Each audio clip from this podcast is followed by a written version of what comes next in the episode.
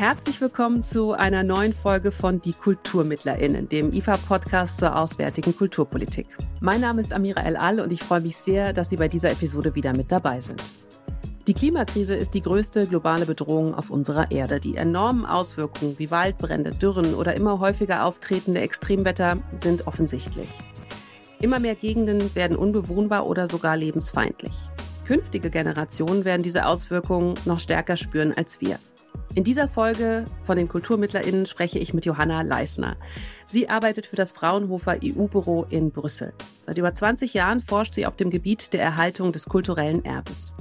Ihr Schwerpunkt sind dabei die Auswirkungen des Klimawandels. Sie ist unter anderem Gründerin der Forschungsallianz Kulturerbe und leitet das Projekt KERES vom Bundesministerium für Bildung und Forschung. Das KERES-Projekt forscht darüber, wie man Kulturgüter vor Extremklimaereignissen schützen und Resilienz erhöhen kann. Heute möchte ich mit Frau Leisner darüber sprechen, wie die Klimakrise unser kulturelles Erbe beeinflusst und wie wir es der Nachwelt erhalten können. Herzlich willkommen bei Die KulturmittlerInnen, Frau Leisner. Ja, guten Morgen. Schön, dass Sie bei uns sind. Frau Leisner, Sie haben ursprünglich Chemie studiert. Ähm, wie sind Sie von der Chemie zum Kulturerbe und den Auswirkungen des Klimawandels gekommen? Das war ein sehr glücklicher Zufall. Das war schon sehr, sehr lange her. Da gab es noch ein deutsches Forschungsprogramm zum Erhalt des Kulturerbes und zwar zum Erhalt von Stein und Monumenten und zum Erhalt von mittelalterlichen Glasmalereien. In den 70er und 80er Jahren gab es ja eine Umweltkrise schon mal und zwar der saure Regen. Und der saure Regen führt bei mittelalterlichen Glasfenstern zu Korrosion. Also die mittelalterlichen Glasfenster werden dadurch geschädigt. Und ähm, da hat man mich gefragt, ob ich nicht als Chemikerin diese Prozesse genauer untersuchen will. Und so kam ich überhaupt zum Kulturerbe und von der Umwelteinwirkung, saurer Regen zum Klimawandel, höhere Temperaturen, die der Klimawandel beinhalten, war es nur noch ein kleiner Schritt. Mhm, sehr interessant. Also, weil da denkt man ja gar nicht erstmal drüber nach, ne? Aber dass das dann so alles so miteinander äh, verzahnt ist.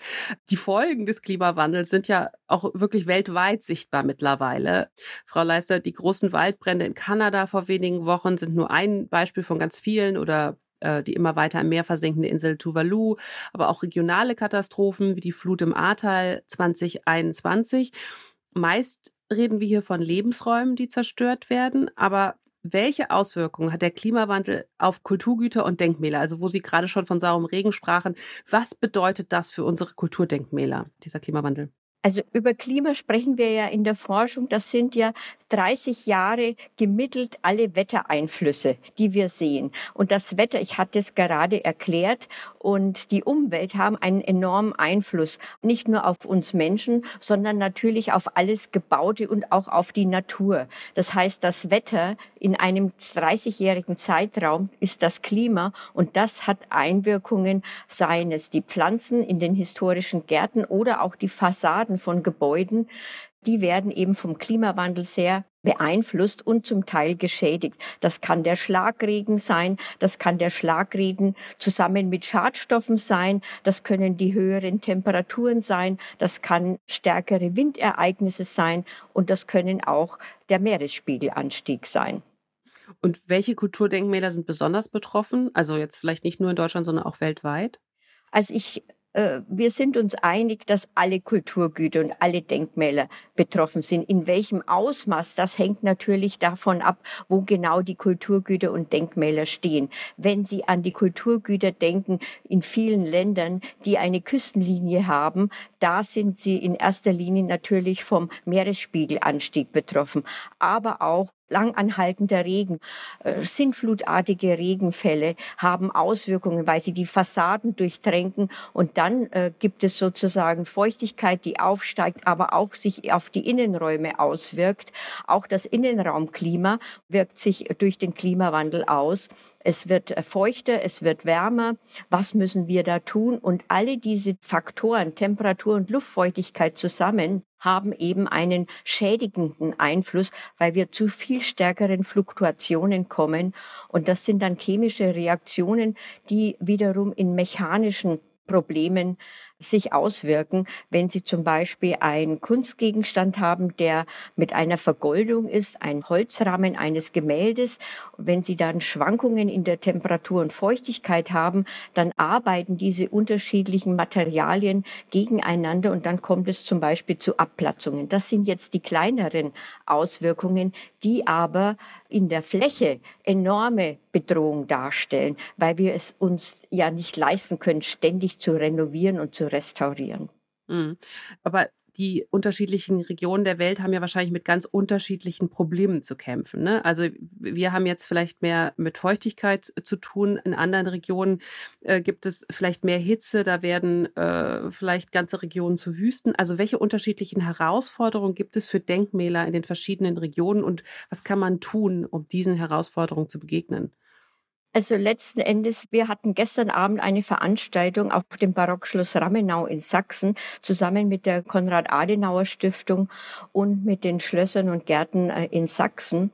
Und das größte Problem, was in den historischen Gärten zurzeit in Deutschland wahrgenommen wird, das sind äh, das Wassermanagement. Es ist die Trockenheit. Und diese Trockenheit spielt nicht nur in Deutschland eine große Rolle, sondern auch in anderen Ländern. Am Tag vorher war ich eingeladen zu einer Online-Konferenz in Marokko und da ging es genau auch um diese Themen. Meeresspiegelanstieg und Wassermanagement, Trockenheit. Das hat eine enorme Auswirkungen. Und diese Phänomene der längeren Trockenperioden geballt mit Hitze, die sehen wir in allen Teilen der Erde. Ja, also ich denke, da gibt es gar nicht so großartige Unterschiede. Und ist denn die Gefahr für die Kultur und die Kulturdenkmäler schon im Bewusstsein der Gesellschaft angekommen oder glauben Sie, dass das noch sehr weit weg ist bei den meisten Leuten? Also ich würde sagen, in den letzten Jahren, wo auch in Deutschland der Klimawandel so evident ist, hat sich doch einiges getan. Und äh, es ist immer noch nicht genügend. Also vor allen Dingen in den Medien wird sehr wenig darüber berichtet, aber auch in der Politik, besonders in der deutschen Politik, wird hier viel zu wenig getan. Ich weiß nicht, ob es am Bewusstsein liegt oder am, ich kann es Ihnen leider nicht erklären. Und auch in den Kulturerbeinstitutionen.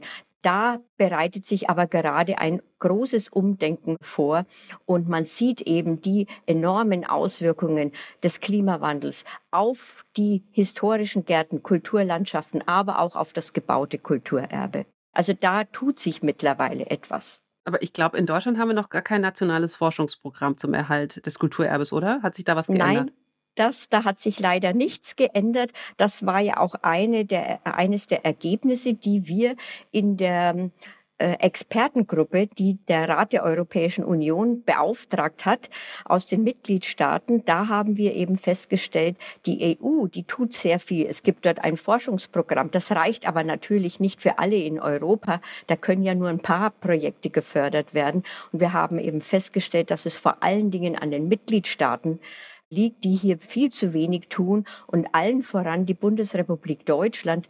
Wir haben seit 1997 kein Forschungsprojekt zum Erhalt des Kulturerbes. Und das wäre jetzt besonders wichtig in Zeiten der Klimakrise. Hier sind neue, innovative Lösungen gefragt, die wir gemeinsam nicht nur mit den Kulturerbe-Experten entwickeln wollen, sondern da brauchen wir noch ganz andere Expertise aus der Klimaforschung, aus der Landwirtschaft, aus der Biologie, selbst aus der Gesundheit, aus der Medizinforschung, weil das hat einen enormen Einfluss auch auf unsere menschliche Gesundheit. Mhm, absolut, aber man würde eigentlich denken, dass so ein Umdenken in der Politik schon längst äh, hätte stattfinden müssen. Ne? Es ist erstaunlich, dass es das in Deutschland noch nicht gibt, äh, muss ich sagen. Äh, ja, ich bin auch immer wieder erstaunt und äh, wir haben vielfältigste Versuche unternommen, hier was zu bewegen. Es geht viel zu langsam voran. In Deutschland kommt natürlich noch die Besonderheit dazu, dass der Bund nicht für das Kulturerbe verantwortlich ist, sondern das liegt in der Verantwortung der Länder. Und hier die Bundesländer, die tun noch weniger als der Bund. Und Da gibt es ja die Kultusministerkonferenz und da habe ich leider noch nie was gehört, dass sie sich mit dem Thema Kulturerbe und Klimawandel beschäftigen. Aber auch zum Beispiel die Nationale Akademie Leopoldina. Auch da, äh, das sind ja eben die Institutionen, die Vorsorge machen und sich dazu äußern zu bestimmten Problemen, die in einem Land auftreten. Und auch von der Akademie der Wissenschaften ist das Thema Klimawandel, Auswirkungen auf unser Kulturerbe noch nicht aufgenommen worden. Da wollen wir hoffen, dass sich das bald ändert, ähm, weil also diese Klimaereignisse kommen ja immer äh, schneller und immer mehr auf uns zu. Bisher haben wir vor allem über die materielle Kultur gesprochen, also vor allem über Gebäude und was für Schäden eben auch an Gebäuden passieren können durch solche Klimaereignisse. Aber gibt es auch eine Gefahr für immaterielle Kulturdenkmäler, also Bräuche, Lieder oder ähnliches. Ich denke da zum Beispiel an die Flut im Ahrtal, die ja vermutlich auch viele Bücher und Archive zerstört hat. Also welche Auswirkungen hat der Klimawandel und solche Ereignisse auf die soziale Identität und den Zusammenhalt einer Gesellschaft im Allgemeinen? Also ich denke, dass das Kulturerbe eine ganz besondere Bedeutung für uns Menschen hat. Wir erinnern uns gerne in unserer Jugend, wenn wir an einem alten Gebäude vorbeigegangen sind oder dass wir mit unseren Eltern in einem bestimmten Museum waren oder dass wir im, wenn wir auf einem Dorf aufgewachsen sind und da gab es eine alte Burgruine. All diese Dinge, mit denen verbinden wir unsere Erinnerungen. Und wie schlimm die Auswirkungen sind, wenn unser Kulturerbe zerstört wird, verlustig geht, das sehen wir unter anderem heute in dem schrecklichen Krieg, der in der Ukraine passiert. Dort wird ganz gezielt das kulturelle Erbe zerstört, um eben die Identität der Menschen, äh, damit sie sich nicht an ihr Kulturerbe erinnern können. Aber auch wir Deutschen haben leidvolle Erfahrungen gemacht. Nach dem Zweiten Weltkrieg wurden ja sehr, sehr viele Deutsche vertrieben aus äh, dem Sudetenland, aus Mähren, aus Schlesien. Und selbst heute noch in der dritten Generation beklagt man den Verlust des Kulturerbes. Oder wenn wir an andere Regionen in der Welt denken, die Menschen, die auf diesen Inseln in der Südsee leben, die heute schon ganz stark vom Klimawandel bedroht sind. Es ist eine ganz, ganz große Sorge, die hier auf uns zukommt, wenn wir unser Kulturerbe verlieren. Also vielleicht frage ich Sie einfach nochmal, also was geschieht denn mit Menschen oder sagen wir mal, was geschieht mit dem immateriellen Kulturerbe? Weil Sie haben es ja gerade angesprochen, Menschen, die auf der Flucht sind, Menschen, die ihre Heimat verlassen müssen, sei es durch Kriege oder eben durch Klimawandel. Was passiert denn dann mit dem immateriellen Kulturerbe, wenn sie aus ihrer Heimat fliehen müssen? Also ich denke, wenn es um Liedgut geht oder um bestimmte Bräuche, die nicht an etwas geknüpft sind, dass man sich eben zusammentrifft oder irgendetwas häkelt oder was weiß ich, was es da alles noch gibt, das kann man sicherlich mit hinüberretten in die neue Heimat. Aber vieles von unserem kulturellen, immateriellen Erbe, das traditionelle Wissen, ist ja eingebettet in das materielle Kulturerbe. Zum Beispiel, wie haben unsere Vorfahren in den verschiedensten Regionen der Welt ihre Häuser gebaut? Wie konnten sie trotz der Energieknappheit, trotz der Ressourcenknappheit solche wunderbaren Gebäude hinstellen, die klimaangepasst waren und klimaneutral waren? Dieses traditionelle Wissen oder wie man bestimmte Stoffe webt, all das wird natürlich verloren gehen, wenn das materielle Kulturerbe nicht mehr da ist. Und jeder von uns erinnert sich in seiner Jugend an bestimmte, entweder an einen bestimmten Baum, an eine bestimmte Kulturlandschaft, aber auch vielleicht an eine alte Burgruine, an ein bestimmtes Schloss oder an ein bestimmtes Gebäude, in dem wir vielleicht zur Schule gegangen sind. Damit sind ja unsere Erinnerungen und unsere Gefühle verbunden. Und wenn das nicht mehr vorhanden ist, das ist etwas, was wir auch noch nicht genau wissen, welchen Auswirkungen hat dann das, welche Schmerzen erzeugt das bei den Menschen. Wir sehen das eben auch in der dritten Generation von Vertriebenen der Deutschen nach dem Zweiten Weltkrieg oder bei den Menschen, die jetzt in dem schrecklichen Krieg der Ukraine vieles ihrer Kulturdenkmäler und Kulturinstitutionen verlieren wir haben jetzt ganz viel über die Probleme und die Herausforderungen für das kulturelle Erbe gesprochen. Ich möchte ganz gerne mit Ihnen mal über Lösungen sprechen. Wie können wir denn Kulturgüter schützen? Ja, ähm, der allgemeinen öffentlichen Debatte zur Klimakrise fällt ja hin und wieder das Wort Klimaanpassung. Was würden Sie sagen, bedeutet Klimaanpassung im kulturellen Kontext und können wir darüber etwas tun, um Kulturgüter zu schützen? Also ich denke, da sind wir noch am wenigsten weit. Wir wissen, was die Probleme sind, relativ gut mittlerweile. Wir sehen die Schäden, aber was man konkret wirklich tun kann, da sind wir noch ganz am Anfang. Und das hat eben auch damit zu tun, dass wir erst in den letzten Jahren begonnen haben, in der Forschung zu gucken, welche Maßnahmen können gemacht werden. Und hier kommt wieder das Thema rein, es fehlt uns an Forschungsmöglichkeiten. Aber die wichtigste Vorsorge oder die wichtigste Prävention ist kontinuierliche Instandhaltung, Pflege des historischen Gartens, Pflege der Gebäude, Pflege der Kunst- und Kulturgüter. Und dieses kontinuierliche Instandhalten ist ja auch etwas aus der Mode gekommen. Ja, also da will keiner gerne Geld ausgeben für kontinuierliche Instandhaltung. Es ist leider heute so, dass Politiker gerne ein Band durchschneiden, wenn dann wieder ein Millionenprojekt zu Ende gekommen ist oder begonnen wird, dann wartet man, bis alles kaputt ist und dann muss man sehr viel Geld in die Hand nehmen. Aber diese kontinuierliche Instandhaltung ist eigentlich einer der besten Schutzmaßnahmen für die Klimaanpassung. Wenn es allerdings um Extremklimaereignisse geht, wie zum Beispiel die Flut im Ahrtal oder den enormen Meeresspiegelanstieg, ich denke, da wird es keinen Schutz geben können. Wir können keine großen Mauern bauen. Wenn so eine dramatische Flut wie im Ahrteil über uns hereinkommt, dann glaube ich, dann können wir das Kulturerbe nicht retten. Dann müssen wir schauen, wie wir nach der Katastrophe sofort beginnen, was noch da ist, um weitere Schäden zu vermeiden. Was wir im Ahrtal gesehen haben, wenn wir nicht sofort trocknen können, dann gibt es äh, innerhalb weniger Stunden gibt es dann Pilzbefall. Und für diese Dinge, da können wir schon vorsorgen. Da gibt es auch schon gewisse Lösungen. Aber was können wir zum Beispiel tun, wenn wir langanhaltende Trockenperioden haben, wenn uns in den historischen Gärten die Bäume wegsterben, wenn uns zum Beispiel die Fundamente eines Gebäudes durch die Trockenheit, durch die Risse im Erdboden, wenn die Fundamente absinken, was kann man da tun? Das sind alles Dinge, die wir gerade erst beginnen, in ihrem ganzen Ausmaß zu verstehen und die Maßnahmen zu entwickeln. Und dazu müssen wir eben die Experten zusammenbringen aus den unterschiedlichsten Fachrichtungen. Nicht nur Kulturerbe, nicht nur die Restauratoren und Konservatoren, da brauchen wir die Architekten, da brauchen wir die Ingenieure, da brauchen wir die Biologen, die Gärtner, sogar Mediziner. Aber genau, da würde ich ganz gerne mal nachhaken, weil das kann ja dann, wir sagen, da müssen ganz viele Leute zusammenkommen aus unterschiedlichen äh, Disziplinen, aber die können ja dann auch wahrscheinlich nicht nur national müssen die zusammengeholt werden, sondern auch international, weil das ja ein internationales Problem ist, ja? Also, wie sehr muss diese Bewahrung des kulturellen Erbes auf einer internationalen Ebene geschehen und wird das Thema ausreichend oder überhaupt in der Klimaaußenpolitik der Länder wiedergespiegelt und auch äh, ernst genommen?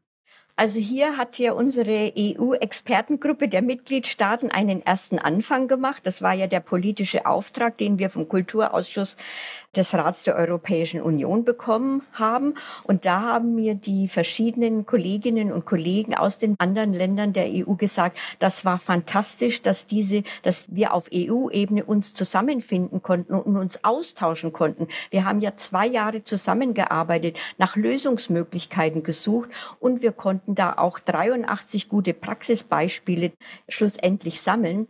Also das ist das eine in Europa. Dann muss auch sehr viel mehr auf internationaler Ebene passieren. Da hat sich bisher nicht so viel getan, aber es beginnt.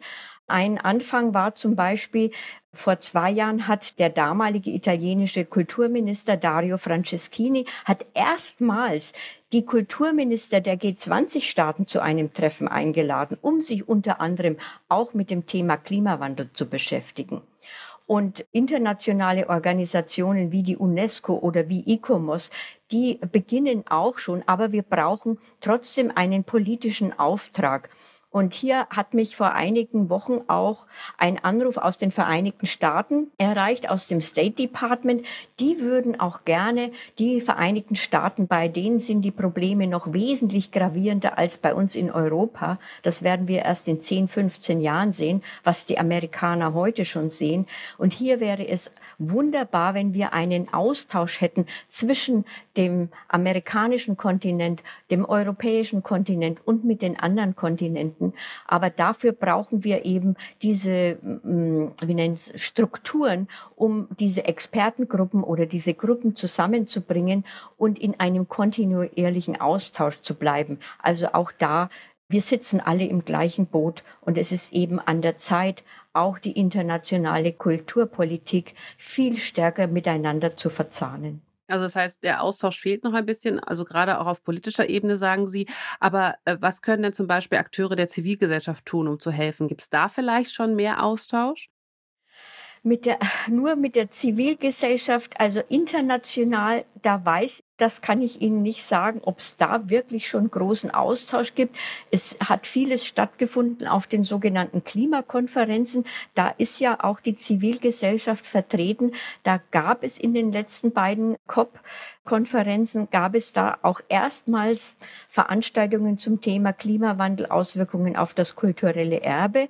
Was wir aber gesehen haben in der Sammlung unserer guten Praxisbeispiele ist, dass in vielen Ländern schon die Zivilgesellschaft mit beteiligt ist. Also viel ist übertrieben, aber es ist auf jeden Fall ein Beginn vorhanden. Also es ändert sich langsam etwas, aber wir brauchen viel stärker auch die Berichterstattung in den Medien.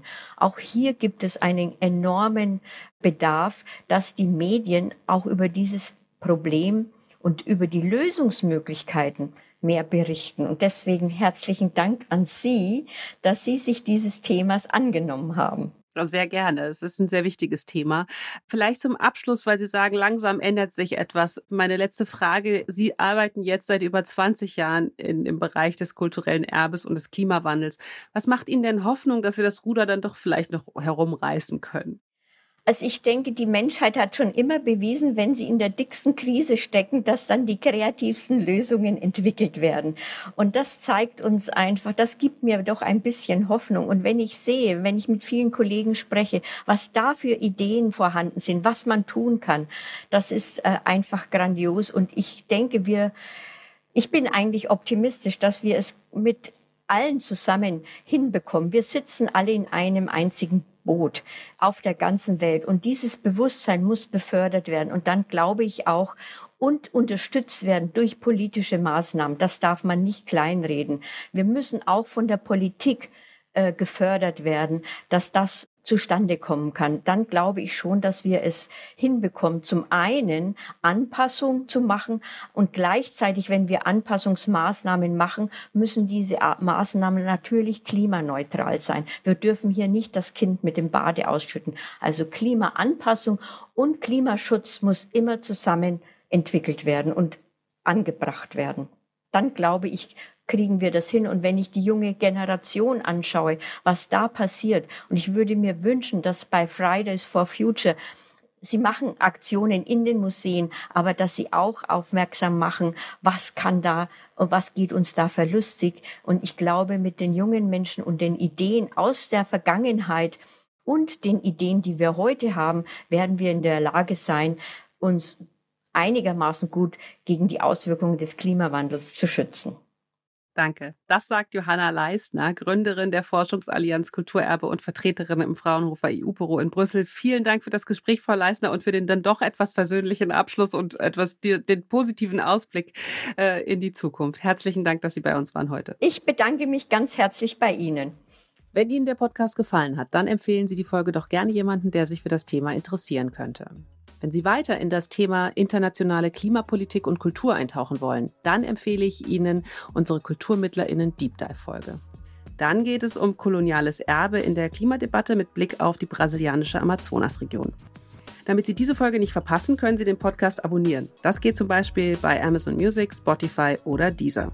Alle bisherigen Folgen von Die KulturmittlerInnen, mehr Informationen zum Institut für Auslandsbeziehungen und zur Außenkulturpolitik allgemein finden Sie auf www.ifa.de.